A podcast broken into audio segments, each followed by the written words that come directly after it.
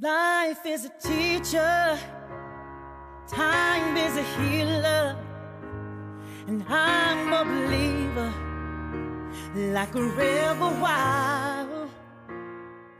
Hallo und herzlich willkommen zu einer weiteren Folge des Erstsichtung Podcast. Das ist die zwölfte Folge und heute soll es um Mudbound gehen. Mudbound ist ein Film von 2017 von der Regisseurin Dee Reeves mit den Schauspielern Garrett Hedlund, Jason Mitchell und Carrie Mulligan. Jason Clark spielt auch noch eine wichtige Rolle und Jonathan Banks auch. Jonathan Banks könnte man kennen von Breaking Bad, da spielt er den Mike. Jason Clark könnte man kennen von Zero Dark Thirty und Carrie Mulligan könnte man von Drive zum Beispiel kennen oder Inside Llewyn Davis oder auch von The Great Gatsby mit Leonardo DiCaprio. So, bei Mudbound geht es um zwei Familien, eine schwarze Familie und eine weiße Familie. Die ganze Geschichte fängt an mit der weißen Familie. Da wird einen die Figur Laura vorgestellt. Laura wird gespielt von Carrie Mulligan und sie kommt aus einer nicht unbedingt wohlhabenden Familie, aber schon einer besser situierten Familie.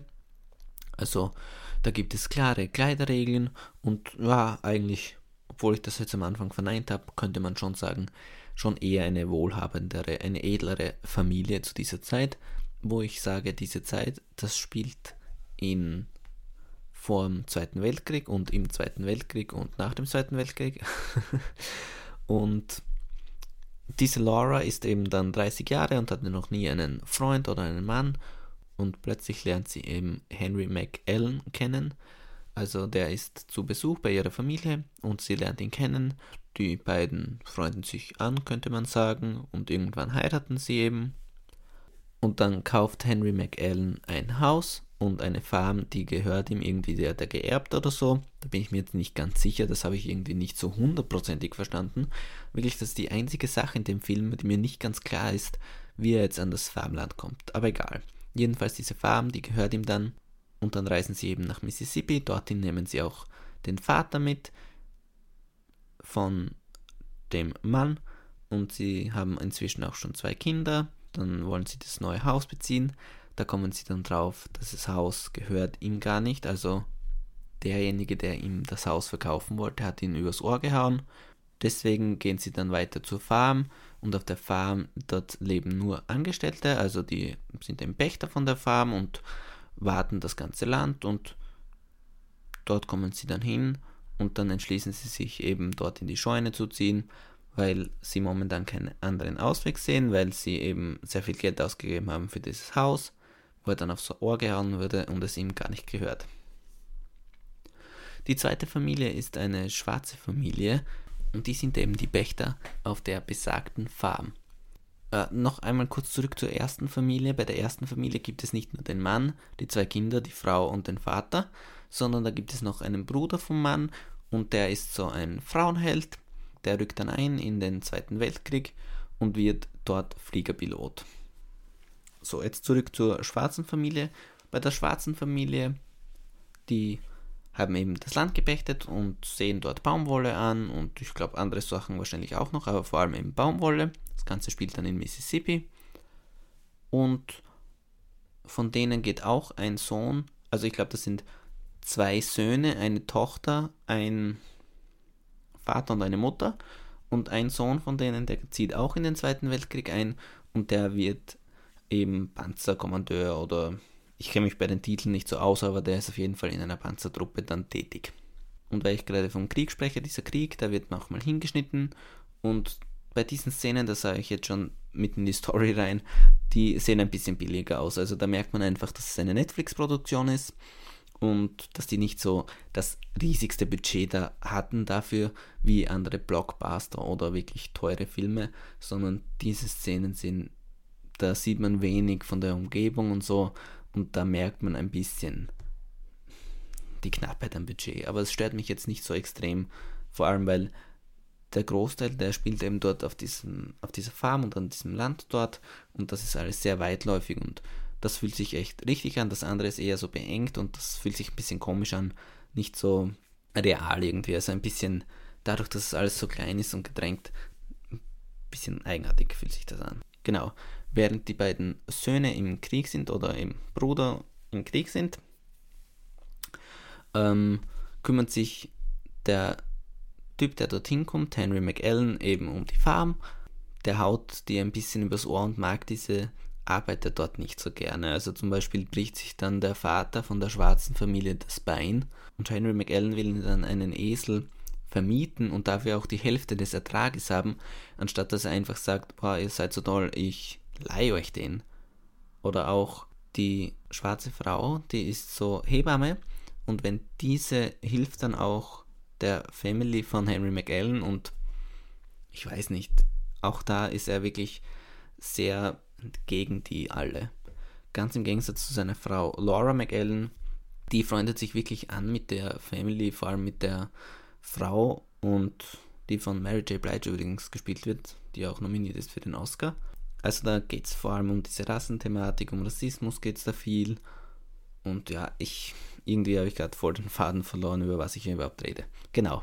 Dann sind die im Krieg und dann, irgendwann kommen die wieder zurück. Bis dorthin war der Film so okay, kann man machen, hm, bisschen komisch. Aber dann, finde ich, beginnt die, die beste Szene, nicht? Die, die beste Zeit des Films beginnt, wenn die beiden mit aus dem Krieg zurückkommen, denn die beiden lernen sich in der Stadt kennen, die beiden Kriegsveteranen, und die freunden sich dann an, obwohl sie eben in einer Zeit leben, wo wirklich noch die Apartheid extrem vorherrscht, wo es noch verschiedene Sitzreihen gibt für Schwarze und Weiße und wo Schwarze die Hintertür verwenden müssen, wenn sie aus dem Geschäft gehen und in manchen Geschäften werden sie überhaupt gar nicht bedient.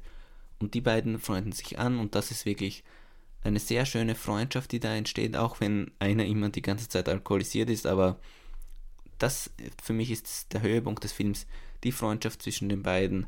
Die, deshalb lohnt es sich eigentlich, den Film anzusehen. Alles andere ist mehr so okay, finde ich. Alles in allem, dann am Ende wird es nochmal ein, ein bisschen härter, ein bisschen, ich weiß nicht, ich würde nicht sagen, dass da ein Twist kommt, man sieht das schon kommen, was da passieren wird, aber da geht die Handlung dann nochmal schneller voran. Mir hat es insgesamt schon einigermaßen gut gefallen. Das Ende ist vielleicht ein bisschen sehr kitschig. Also die letzte Szene hätte man wirklich nicht gebraucht. Also an alle, die den Film jetzt gesehen haben, ich finde am Ende, das hätte man auch nur andeuten können, anders und nicht wirklich bis ans letzte ausspielen. Also das ist mir ein bisschen zu kitschig. Und irgendwie der ganze Film ist halt so. Ich kann das jetzt nicht beschreiben, woran es liegt unbedingt, aber mich muss ein Film halt berühren und irgendwie abholen. Und so richtig hat es der nicht geschafft. Also die Themen, das, den Rassismus und Krieg und alles, was der anspricht, so, das finde ich, macht er schon ganz gut. Also kann man wirklich nicht sagen. Der behandelt alle Themen, die er anspricht, würdig und nicht falsch, sondern wirklich sehr gut, aber hat mich nicht so hundertprozentig mitgerissen. Also für mich nur ein 6 von 10er Film. Ja, wenn man schon viele Filme zu diesem Thema oder ein paar Filme zu diesem Thema gesehen hat, muss man sich den nicht auch noch geben. Also vor allem der Rassismus-Part, der ist schon wichtig, aber jetzt der Kriegspart ist auch wirklich sowas, was man schon sehr oft gesehen hat. So Oscar-relevant ist er aber trotzdem, nämlich für die beste Nebendarstellerin ist Mary J. Blige nominiert ich finde, das ist auch wirklich eine sehr gute Rolle, die sie da spielt. Vielleicht nicht die tragendste Rolle, aber vielleicht schauspielerisch die schwierigste oder eine der schwierigeren Rollen. Und wenn sie den gewinnen würde, kann man wirklich nicht sagen, hat sie auf jeden Fall verdient. Ich habe halt gehört, dass die Dame von I, die ihre Mutter spielt von Tonya Harding dort, dass die wirklich sehr gut spielen soll, aber das kann ich noch nicht beurteilen, weil ich den jetzt noch nicht gesehen habe. So, Bestes adaptiertes Drehbuch ist auch noch nominiert. Und das ist immer schwer, ich weiß jetzt nicht, was da sonst noch nominiert ist. Aber ja, könnte gewinnen vielleicht. Aber das muss ich auch noch sagen, was mir wirklich auch nicht gefallen hat. Gerade am Anfang benutzt der Film ziemlich viel Off-Texte. Und irgendwie habe ich das mal gehört, oder man sagt das so, dass im Filmbusiness insgesamt ähm, Off-Texte sehr schlecht ankommen, aus dem Grund, weil die ein Zeichen dafür sein sollen, dass das Storytelling nicht so gut ist. Also, irgendwer hat mal gesagt, dass eigentlich ein Film alles erzählen können muss in seinen Bildern und in on-screen, so dass man sich das alles andere zusammenreimen kann oder so. Und ich weiß nicht, ob es jetzt so hundertprozentig stimmt, weil Off-Texte sind manchmal schon sinnvoll und so, aber hier ist es wirklich sehr extrem. Also hier ist sehr viel drüber geredet und die erste halbe Stunde denkt man sich ja, da passiert halt nichts im Bild und dann wird nur was erzählt, das ist fast wie ein Hörbuch. Und ich manchmal habe ich mich auch gefragt, ob sie vielleicht das am Anfang nicht drinnen hatten und dann der Film einfach sehr komisch gewirkt hat, weil dann sehr wenig gesprochen wird zwischendurch und sie im Nachhinein entschieden haben, wir legen da noch die Off-Texte drüber. Könnte auch natürlich sein. Aber egal, weiter zu den Nominierungen. Für Best Achievement in Cinematography ist er auch nominiert. Also beste Kamera ist das auf Deutsch und da habe ich schon gesagt, Roger Deakins für Blade Runner ist mein Favorit. Bitte nicht. Mudbound. Dann Best Achievement in Music Written for Motion Picture Original Song, also bester Song abgekürzt. Und zwar für den Song Mighty River, der auch von Mary J. Blige gesungen wird, denn Mary J. Blige ist eigentlich vor allem Sängerin. Das ist der Song im Endscreen. Der könnte natürlich gewinnen, aber mir ist es schon lieber, wenn Songs gewinnen, die auch wirklich im Film passieren und im Film performt werden. Und soweit ich das in Erinnerung habe, ist der Song Mighty River eher wirklich nur das Endcredit-Lied. Das würde ich dann ein bisschen komisch finden. Aber die Songgewinner bei den Oscars sind sowieso immer ein bisschen eigenartig. Die verstehe ich oft wirklich nicht. Ja, viel Gelaber, ein bisschen eine chaotische Folge, glaube ich, heute. Aber für alle, die sich jetzt gedacht haben, oh, jetzt habe ich eine Woche fast gewartet und dann ist das so eine verkorkste Folge, macht euch keine Sorgen. Es wird wieder am Sonntag eine Bonusfolge geben.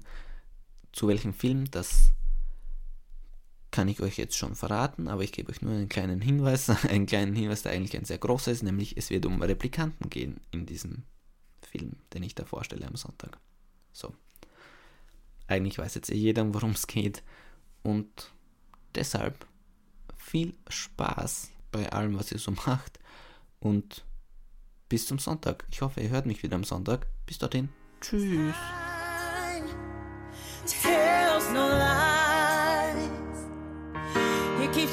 And ticking and moving, then passes by. But if you're lucky, it will be.